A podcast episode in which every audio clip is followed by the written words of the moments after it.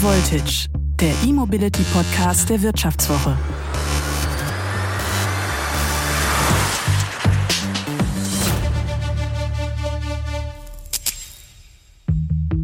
Ständig höre ich von brennenden E-Autos. Das ist doch alles super gefährlich. Vor ein paar Wochen stand eine riesige Rauchsäule über dem Stuttgarter Stadtteil Geisburg. Die Feuerwehr war da im Großeinsatz mit 200 Feuerwehrleuten. Was war passiert? Im Busdepot der Verkehrsbetriebe waren 25 Busse in Brand geraten und es dauerte zwei Stunden, bis die Feuerwehr das Ganze so einigermaßen im Griff hatte. Fahrzeuge brennen immer mal wieder, aber hier war die Situation dann schon eine besondere, weil nämlich zwei dieser 25 Busse einen Elektroantrieb hatten und deswegen gehen die Ermittler nun der Frage nach, äh, war es vielleicht einer dieser Elektrobusse, die hier in Brand gerieten? Die Verkehrsbetriebe in Deutschland schauen sehr genau nun nach Stuttgart, denn es werden ja immer mehr Elektrobusse in den Städten eingesetzt. Sie verdrängen dort nach und nach die Dieselbusse, damit die Luft in den Innenstädten besser wird. Aber was, wenn diese Busse mit ihren wirklich gigantisch großen Batterien rollende Brandsätze sind? Ganz an den Haaren herbeigezogen ist das nicht, denn der Brand in Stuttgart war schon der dritte Großbrand bei einem Verkehrsbetrieb in diesem Jahr. In Düsseldorf brannten im April 38 Busse, darunter waren auch Elektrobusse. Im Juni dann äh, zerstörte ein Feuer in Hannover acht Busse, fünf davon hatten einen Elektroantrieb. Brennen Fahrzeuge mit Elektroantrieb also häufiger als Benzin- oder Dieselfahrzeuge? Wie gefährlich sind dann Elektroautos? Dieser Frage gehen wir heute nach bei High Voltage. Dieser Podcast wird präsentiert von Cupra und dem neuen Cupra Born, um einen neuen starken Impuls zu setzen. Denn elektrische Impulse durchlaufen unsere Nervenbahn, können Gedanken und Gefühle in Bewegung bringen. Sie inspirieren das Herz zu schlagen und motivieren zum Handeln. Gebaut, um 100% elektrisch zu fahren. Schön. Kraftvoll. Der neue Cupra Born. A New Impulse. For a New Generation.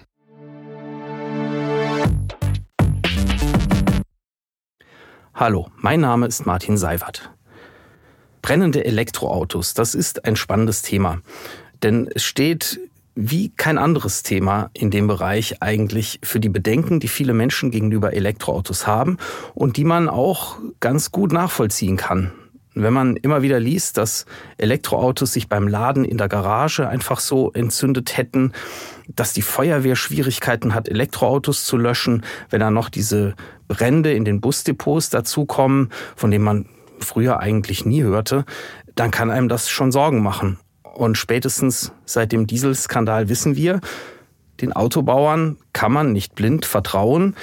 Nur weil sie sagen, Elektroautos seien sicher, muss das ja noch lange nicht so sein. Auf den ersten Blick wirkt die Debatte aber schon ein bisschen absurd. Auf der Autobahn rauschen Millionen Autos mit weit über 100 Stundenkilometern dahin, jedes von ihnen betankt mit Dutzenden Litern hochbrennbarer Flüssigkeiten wie Benzin oder Diesel in den Städten kurven Lastwagen herum. Die haben nochmal ganz anders dimensionierte Tanks mit hunderten Litern Diesel. Das alles macht uns keine Angst, daran haben wir uns gewöhnt. Aber ausgerechnet Elektroautos, die solche brennbaren Flüssigkeiten ja im Prinzip nicht haben und keine großen Treibstofftanks, die sollen brandgefährlich sein? Es ist tatsächlich so, dass mit der neuen Technik der Elektroautos auch neue Gefahren kommen.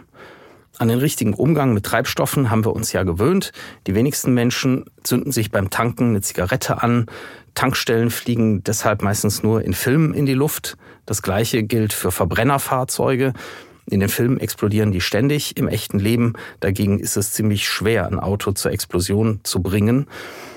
Die Tanks in den Fahrzeugen, die Kraftstoffleitungen, die Ventile, das ist über die Jahrzehnte alles immer besser geworden und Fahrzeugbrände gehen deshalb seit Jahrzehnten auch kontinuierlich zurück. Bei den Elektroautos aber, da haben wir es mit einer neuen Technik zu tun, die keiner der Beteiligten, also die Fahrzeughersteller, die Zulieferer, die Batteriehersteller, die Behörden, die Feuerwehren, die Werkstätten, keiner, der hier an der Sicherheit beteiligt ist, beherrscht diese Technik zu 100 Prozent. Das muss man ganz ehrlich so sagen. Deshalb ist es auch vernünftig, hier skeptisch zu sein und zu fragen, wie gefährlich diese Autos sind. Was sind denn diese neuen Gefahren bei den Elektroautos? Was kann da überhaupt brennen? Die Brandgefahr beim Elektroauto betrifft eigentlich ausschließlich die Batterie. Die Batterie besteht aus vielen einzelnen Batteriezellen, die dann zusammengeschaltet werden und insgesamt einen mehrere hundert Kilogramm schweren Batterieblock ergeben. Diese Riesenbatterie liegt unten im Fahrzeug, also quasi im Fahrzeugboden. Und man muss sich diese einzelnen Batteriezellen genau anschauen, um die Brandgefahr zu verstehen. Diese Zellen bestehen im Prinzip aus vier Komponenten, der Kathode, der Anode, eine Trennfolie zwischen diesem Plus- und Minuspol und einem flüssigen Elektrolyten, der das Ganze sozusagen umspült. In diesem Elektrolyten können dann die Ladungen fließen, sodass am Ende ein Stromfluss entsteht. Dieser Elektrolyt ist die eigentliche Brandgefahr, denn diese Flüssigkeit ist häufig brennbar und brennt erstmal eine Zelle, dann können sich weitere Zellen entzünden und am Ende kann der ganze Batterieblock in Flammen stehen. Und dann reden wir wirklich von einem sehr starken, auch sehr heißen Feuer, das man unter Umständen auch sehr schwer löschen kann. Aber wie kann es überhaupt passieren, dass dieser Elektrolyt sich entzündet? Hier gibt es vier mögliche Ursachen. Durch mechanische Einwirkung, also das heißt durch einen Unfall oder durch eine schwere Erschütterung, dann durch einen elektrischen Einfluss, sprich zum Beispiel durch ein sehr starkes Überladen der Batterie, ähm, durch thermische Einflüsse, das heißt der Akku wird insgesamt einfach zu heiß, vielleicht durch Temperaturen von außen, aber auch weil er sich im Betrieb selbst erhitzt. Und die vierte Ursache sind Produktionsfehler in der Batterie. Schauen wir uns diese Ursachen mal ein bisschen genauer an die Erschütterung, den Unfall, das kann man sehr gut nachvollziehen, dass das äh, den Akku so zerstören kann, dass er am Ende vielleicht äh, Feuer fängt.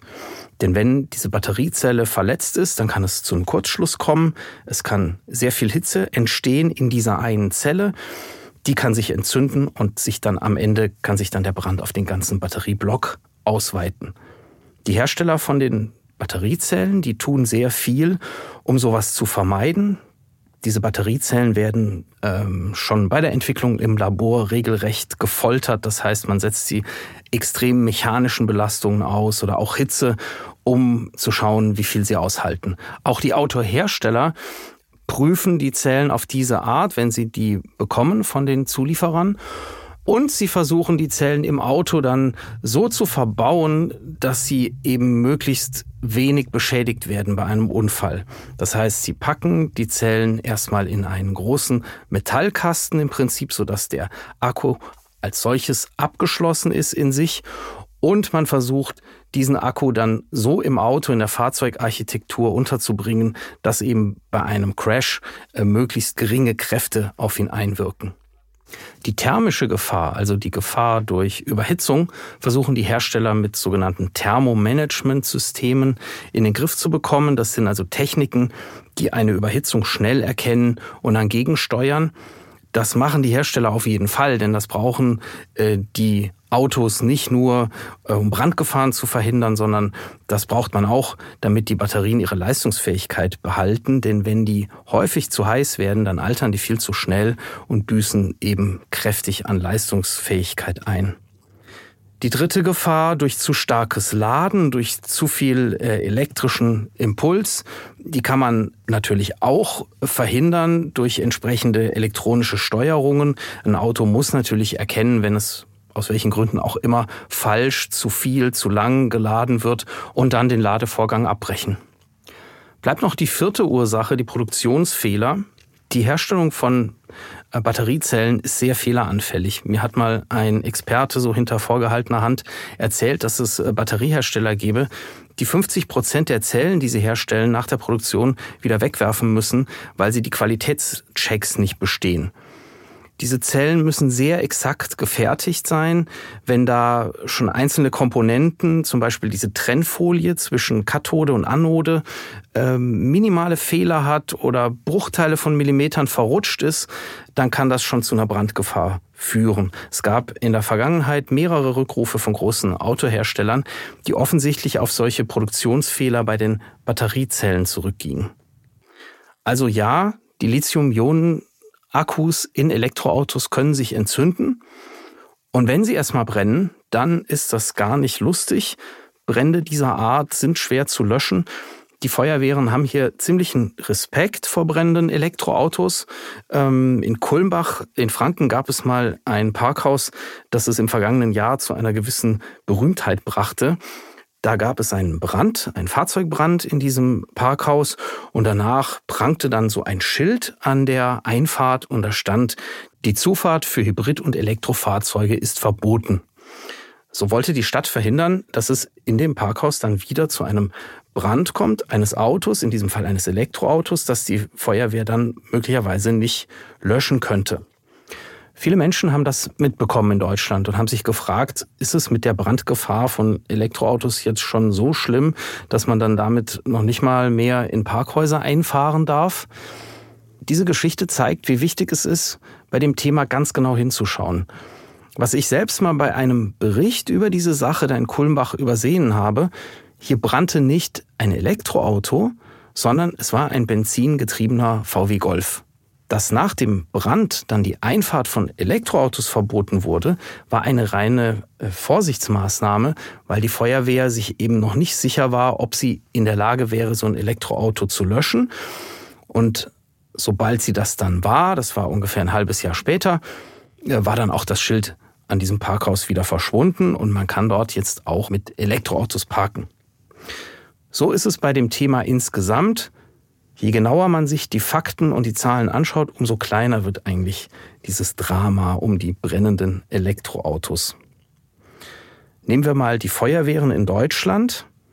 Haben die ein Problem mit den brennenden Elektroautos? Der Vizepräsident des Deutschen Feuerwehrverbandes, Karl-Heinz Knorr, sagt wortwörtlich, Elektroautos brennen weder heftiger noch häufiger als Benziner oder Diesel. Wichtig sei eben nur, dass die Feuerwehren auch entsprechend ausgerüstet sind und trainiert sind, um brennende Elektroautos zu löschen. Die Wirtschaftswoche hat das Glück, einen Experten in den eigenen Reihen zu haben, der sich sowohl mit Technik als auch mit der Arbeit der Feuerwehr bestens auskennt. Das ist Thomas Kuhn, Redakteur im Technikressort der Wirtschaftswoche und Feuerwehrmann bei der Freiwilligen Feuerwehr Grevenbruch.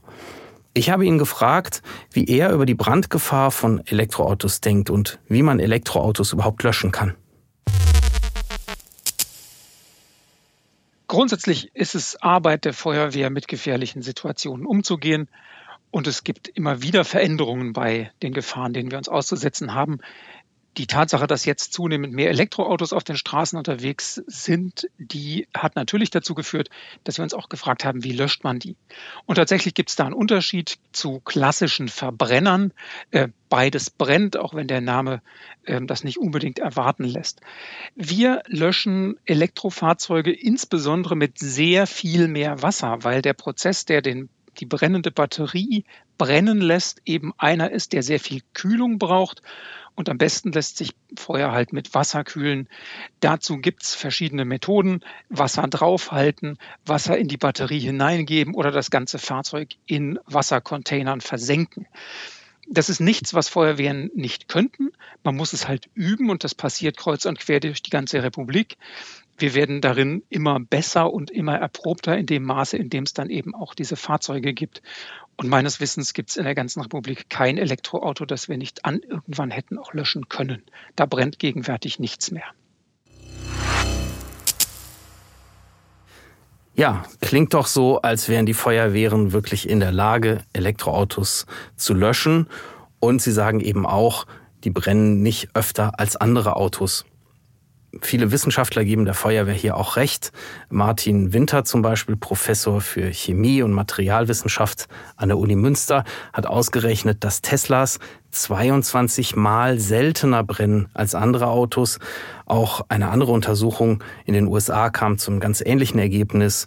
20 mal weniger Batteriebrände bei Teslas als bei Verbrennern. Und auch Maximilian Fichtner, der ist Professor für Festkörperchemie und Direktor des Helmholtz-Institutes in Ulm, geht davon aus, dass Verbrenner viel öfter brennen als Elektroautos. Die Versicherungswirtschaft sieht es übrigens ganz genauso. Deren Verband sagt, nach unserer Einschätzung geht von Elektroautos keine höhere Brandgefahr aus als von Fahrzeugen mit Verbrennungsmotoren. Und ich denke mal, die Versicherer müssen es ja wissen, denn sie müssten eigentlich aufgrund der Zahlen entsprechend die Beiträge von Elektroautobesitzern erhöhen, wenn es ein höheres Risiko hier gäbe. Scheinbar funktionieren die technischen Absicherungen, die die Hersteller hier einbauen in den Autos, äh, schon ganz gut. Und wir stehen hier, das muss man immer bedenken, eigentlich erst am Anfang der Entwicklung. Elektroautos sind noch ein relativ junges Phänomen. Die Technik wird immer besser. Und insbesondere werden die Batterien immer besser, auch was die Brandgefahr angeht. Zum Beispiel verbreiten sich immer mehr die sogenannten Lithium-Eisenphosphat-Batterien. Die haben nicht nur den Vorteil, dass sie nicht diese kritischen teils problematischen und teuren Rohstoffe Kobalt und Nickel enthalten, sondern eben auch viel sicherer sind, was die Brandgefahr angeht. Tesla setzt diese Batterien schon flächendeckend ein, der chinesische Elektroautohersteller BYD auch. Und ich gehe auch davon aus, dass viele andere Hersteller auf diese Batterien äh, Zug um Zug umschwenken werden. Und es gibt einen weiteren Batterietypen, der viel sicherer ist, was das Brennen angeht. Das sind die Festkörperbatterien, denen ja auch eine große Zukunft bescheinigt wird. Hier ist dieser schon erwähnte Elektrolyt nicht flüssig, sondern eben fest. Deswegen heißen sie auch Festkörperbatterien und er brennt viel weniger. Aber was ist bei einem Crash, bei einem ganz schlimmen Verkehrsunfall, wenn die Technik und damit auch diese ganzen Sicherheitsvorkehrungen vielleicht zerstört werden und die Batterie wirklich mal außer Kontrolle gerät. Kann dann so eine Batterie dann nicht schon sehr schnell in Flammen aufgehen? Die elektrischen Komponenten in einem Auto müssen eigensicher ausgelegt sein. Dieser Fachbegriff bedeutet, dass der Stromfluss der Batterie sofort unterbrochen werden muss, wenn es zu so einem schweren Unfall, zu einem wirklich großen Defekt kommt. Das heißt, die Batterie wird dann automatisch von anderen stromführenden Komponenten getrennt, sodass da keine Spannung mehr anliegt.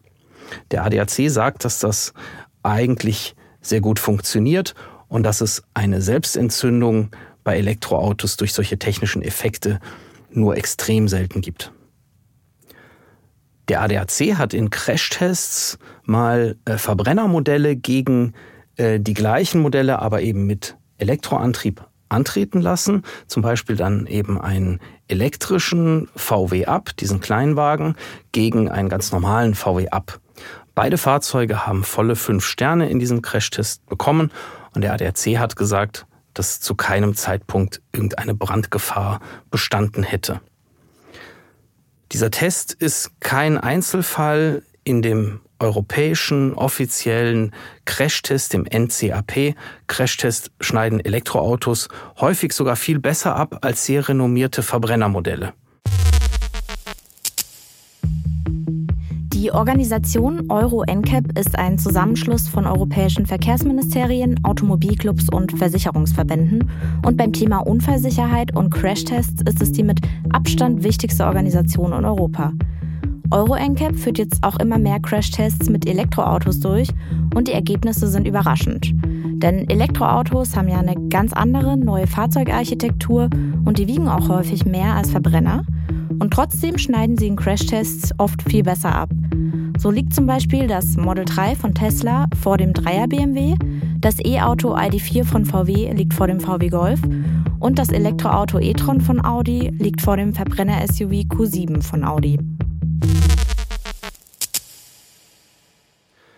Das Fazit des ADACs lautet, keines der aktuell verfügbaren Elektroautos äh, sei also bislang bei irgendeinem Crashtest negativ aufgefallen.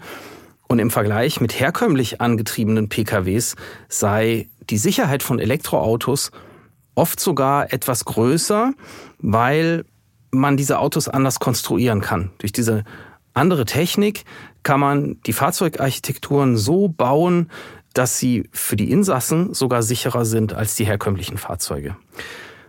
Wenn das alles so ist, dann fragt man sich, warum gab es dann diese Brände in den Busdepots in diesem Jahr? Aber auch hier zeigt sich, genau hinschauen ist wichtig. In Stuttgart spricht einiges dafür, dass ein Elektrobus den Brand auslöste, aber belegt ist das bislang nicht und schon gar nicht kennt man dann die wirkliche Ursache.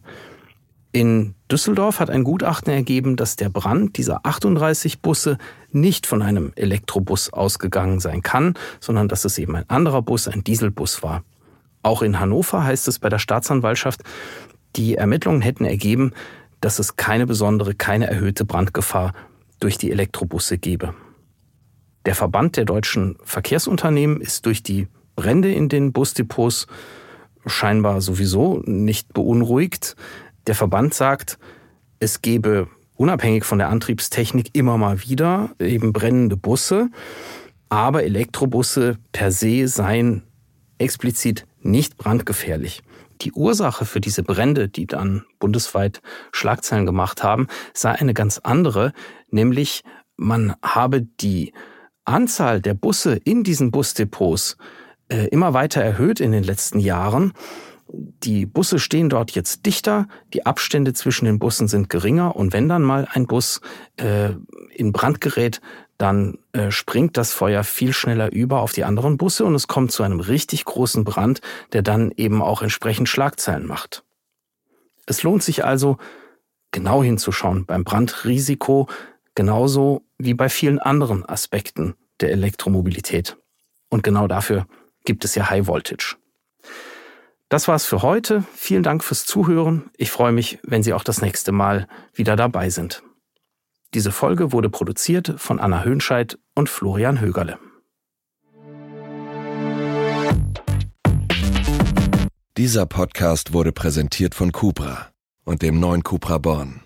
Angetrieben von rein elektrischen Impulsen bereit in 40 Minuten von 10 auf 80 Prozent aufzuladen und alle, die das Autofahren lieben, über 500 Kilometer mit einer Aufladung zu fahren. Beides je nach Batterieleistung. Der neue Cupra Born. Rational und emotional. Schön und kraftvoll. 100% elektrisch. Mehr auf cupraofficial.de slash born.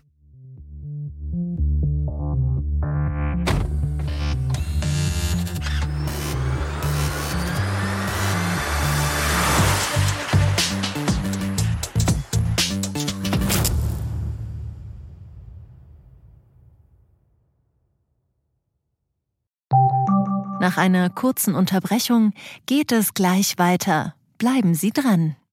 Wie steht es um den Standort Deutschland? Wie entwickelt sich der Goldpreis?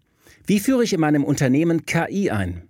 Ich bin Horst von Butler, Chefredakteur der Wirtschaftswoche und jeden Tag liefern wir Ihnen Analysen, Kommentare, Reportagen und Hintergründe, damit Sie fundierte Entscheidungen treffen können. Sei es für Ihr Geld, Ihre Immobilien, für Ihre Karriere oder für das eigene Unternehmen. Wir begleiten Sie beim nächsten Schritt und wir denken an den nächsten Schritt. Für unsere journalistische Arbeit wurden wir jetzt sogar mit dem European Publishing Award ausgezeichnet als Magazin des Jahres und das wollen wir mit Ihnen feiern. Auf vivo.de slash ausgezeichnet können Sie jetzt drei Monate lang die Vivo zum halben Preis lesen. Also da würde ich ja zuschlagen. Ich freue mich auf Sie.